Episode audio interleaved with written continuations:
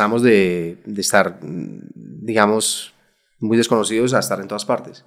Y eso para mí fue un shock increíble. Pues yo estaba, no sé, un día aquí en el DF, después me iba para eh, Madrid, al otro día me iba para Buenos Aires.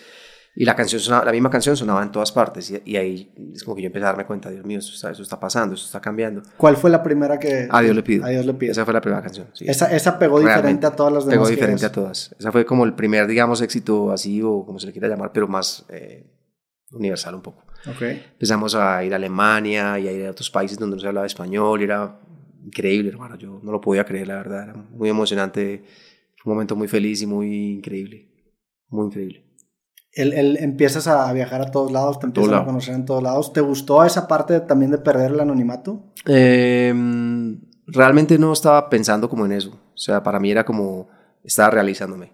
Eso yo pensaba, esto es el sueño de mi vida, lo que siempre he imaginado, está pasando, qué maravilla, no parábamos de tocar, aquí, allá, aquí, allá.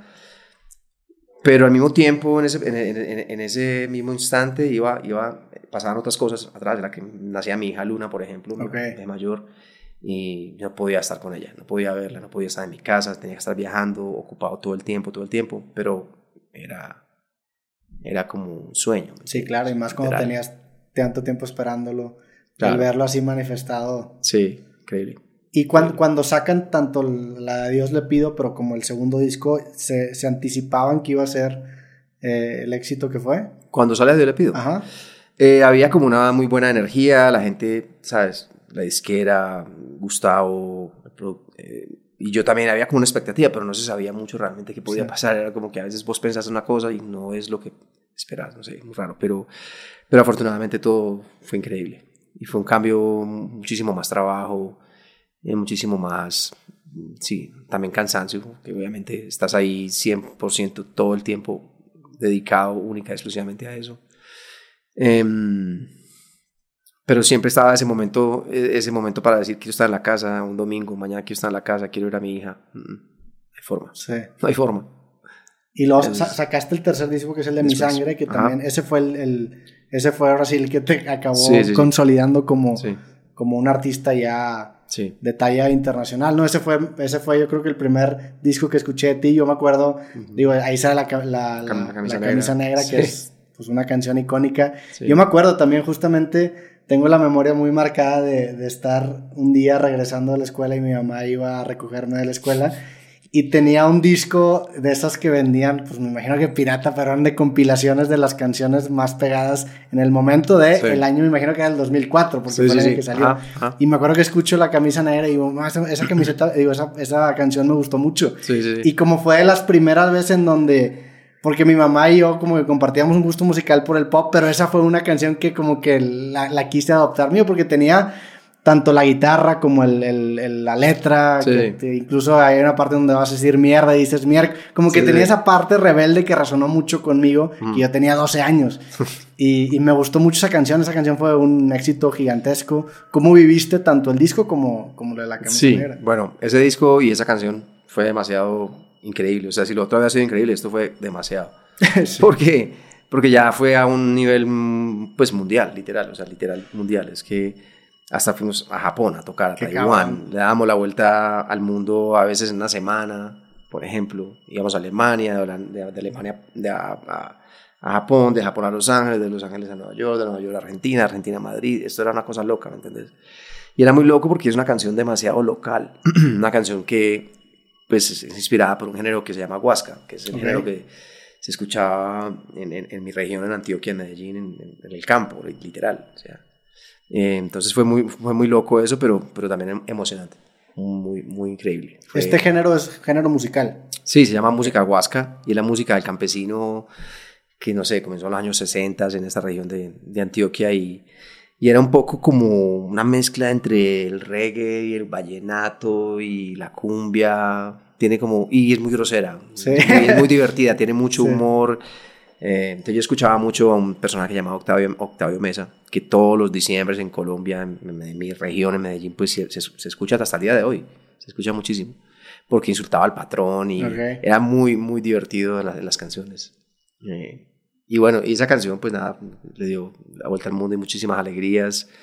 Y yo seguía trabajando como un loco Eh, ¿Te acuerdas cómo nació? Sí, yo empecé primero con la música en la casa de mi mamá en Medellín. En una de las visitas eh, empecé a... A mí me gusta mucho Omar y me gusta mucho el reggae. Y encontré, me di cuenta como que la música huasca y el reggae o sea, convergen perfectamente, pues es como casi, casi lo mismo, muy parecido. Y empecé improvisándola, realmente la letra nunca nunca la hice primero, como te conté ahorita. Estaba en la casa de mi mamá, yo viajaba con, con el laptop y con, con una interfase pequeñita y la guitarra y un cable y me la pasaba haciendo demos en toda parte. Y recuerdo que empecé a hacer el demo en la casa de mi mamá en Medellín y la letra no la tenía, no la tenía, pero yo, yo tarareaba cosas. Pero ahí escuchaba palabras. Yo escuchaba como negra. Negra. Mierda, ahí dice como que negra, no sé. Y después de, de, mucho tiempo empecé a escribir la, la, la, letra. Y la letra tiene más que ver, es como, como una broma, así es como un chiste, pero es un chiste de un, despecho. Es como un dolor horrible que tenés, pero te estás como burlando de eso, ¿no?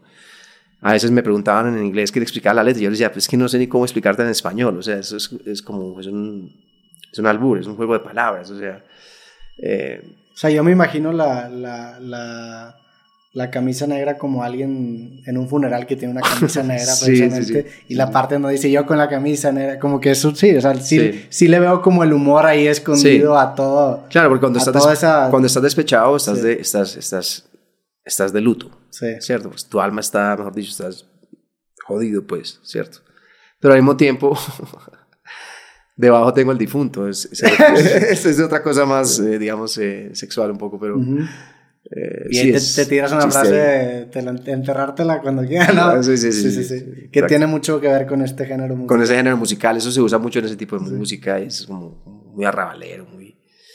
Pero siempre es como con un, tono, con un, tono de humor, ¿me entiendes? Siempre, generalmente. Y bueno, ese es el origen de la camisa negra y eso eh, le dio la vuelta al mundo. Y por ahí ando hasta el día de hoy, ah, tú eres el de la camisa negra. Y yo, sí, ya la tengo desteñida, hermano, pero aquí voy. ¿Te, te, te pasa que a veces eh, ves a alguien con una camisa negra y como que me imagino que la broma de la camisa negra Siempre, o incluso piensas, por ejemplo, tú cuando te pones una camisa negra que hoy va a ser un día claro. en donde me van a decir eh, con la camisa negra. Generalmente yo me he visto de camisa negra, o sea, no, es porque La, no es por la canción, ni porque me gusta, desde de la época de muchos años. O sea, la gran mayoría de, si entras a mi closet, la, la, gran mayoría de mi ropa, voy a pasar muchas camisas negras. Entonces yo me pongo siempre eso y, es típico que llego a cualquier parte. Ah, mira, ahí tiene la camisa negra. sí, sí, sí, sí. Pero ah, no, yo siempre me gusta la canción, me da alegría cantarla en los shows, me, me agradezco que haya llegado de alguna manera esa canción. Entonces, está todo bien. ¿Por qué crees que se popularizó tanto? Tengo una menor idea. O sea, es una canción muy, muy pegajosa la letra es muy buena, pero se, se, se, llegó a lugares en donde la letra no se entendía tanto. No, se entendía tanto, incluso la, en algunos países, creo que en República, Dominicana, incluso la, la, vetaron porque era como muy inmoral. Hubo resistencia. un poco, un poco, sí. Y lo más loco de todo es que en esa época en la radio se hacía una cosa que se llamaba el call out, que era que ponían la canción y llamaban a las personas como al azar. ¿Qué opinas de esta canción? ¿Te gusta la canción? ¿No te gusta la canción? Y la canción siempre daba negativo, o sea, no, no pasaba las pruebas del call-out que le decían. ¿Porque hablaban personas ofendidas o por qué? No, porque, porque era, era, como una prueba que hacían en las radios en Estados Unidos, por ejemplo, recuerdo Y, es más, La Camisa Negra fue el tercer sencillo de ese álbum. Primero fue Nada, algo sin tu amor, segundo fue, ahorita no me acuerdo qué. ¿La de Volverte a ver? Volverte a ver, es verdad. Y el tercero creo que fue La Camisa Negra. Fue como al... Como, ¿sabes? No, no se pensaba que era eso, pero cuando Gustavo Santa Olaya, Aníbal Kerpel y yo estábamos en el estudio, sí recuerdo que escuchábamos esa canción y Gustavo me decía, ¿qué es esto? Me encanta, es rarísimo y yo también lo sentía, que era muy original, era muy, eh, digamos, cercano a lo que yo soy o a, lo que, a mi esencia, pero al mismo tiempo tenía el rock, tenía el reggae, tenía el funk, tenía todos los elementos ahí, era algo muy particular. Hasta la misma forma de cantar la canción. Y aparte el elemento de la camisa negra, que es un elemento al que mucha gente se, se, identifica, o sea, la mm. camiseta negra y la camisa negra es algo que se usa mucho y a veces es un statement, o sea, yo por ejemplo me relaciono mucho porque yo también, mi, mi, mi, closet consiste en camisetas negras y blancas y mm. el 98% de mis días uso esa ropa. Mm. Entonces como que también el, el, el, color negro, lo que representa, como que esta parte de revelarse, me imagino también que apela mucho con la juventud. Sí, mucho, mucho. Como que tuvo varios factores que acabó haciendo que... Varios factores, sí, es como que cantidad de sucesos ahí que terminaron en eso. Sí. Mm. Y este fue tu tercer álbum. Ese fue mi tercer álbum. Se dice mucho que el tercer álbum para muchas bandas es como el álbum consolidatorio. Mm. ¿Sentiste tú en, en, tu caso eso? O sea, ¿crees que aprendiste eh, eh, cosas en los dos álbumes que en el tercero se acabaron consolidando de una manera muy cabrón?